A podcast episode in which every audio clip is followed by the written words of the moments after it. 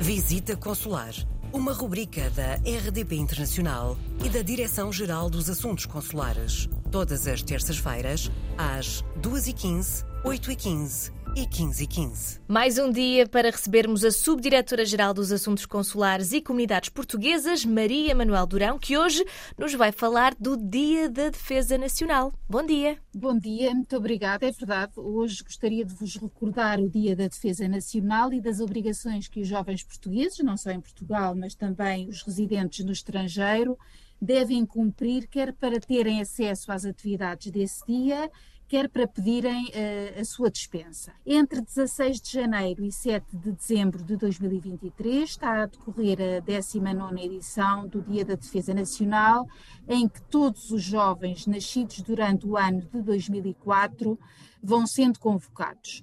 Vão sendo convocados ao longo do ano. O objetivo é sensibilizá-los para o papel das Forças Armadas Portuguesas.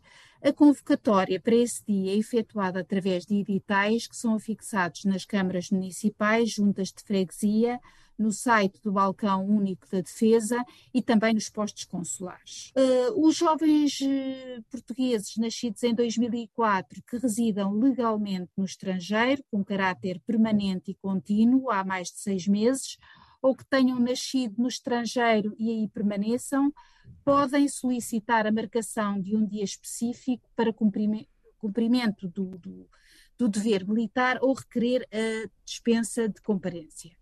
Para a marcação de uma data específica, deverão preencher o requerimento disponível no site do Balcão Único da Defesa, que podem enviar para o e-mail aí indicado juntamente com a digitalização do cartão de cidadão. Para requerer a dispensa de comparência, que podem efetuar até 10 dias úteis antes da data marcada, devem enviar por e-mail o requerimento disponível no site do Balcão Único da Defesa, juntamente com a, de, com a digitalização do cartão de cidadão, documento comprovativo do motivo da dispensa e documento comprovativo da morada no estrangeiro emitido pelo posto consular ou por outro órgão da administração pública da sua área de residência. Aqueles que se encontrem a residir no estrangeiro há menos de seis meses e ainda não tenham alterado a sua morada, podem também eh, apresentar o requerimento de dispensa sem necessidade de obter o certificado de residência, podendo ainda juntar ao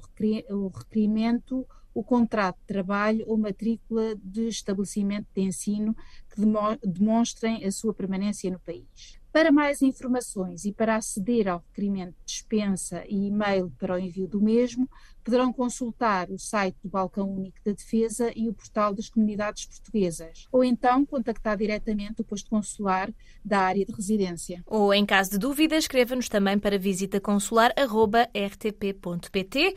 Muito obrigada, Maria Manuel Drão, e até para a semana. Visita Consular uma rubrica da RDP Internacional e da Direção-Geral dos Assuntos Consulares. Todas as terças-feiras, às 2h15, 8h15 e 15h15.